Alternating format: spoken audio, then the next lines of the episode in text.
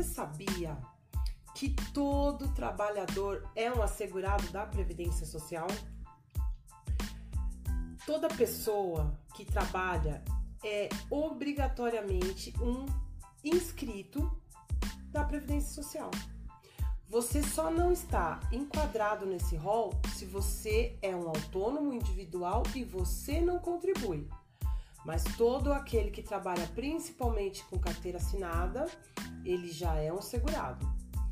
Em se tratando, então, de autônomos, as contribuições, elas devem ser feitas mensalmente para que você tenha todos os benefícios que a Previdência Social te oferece.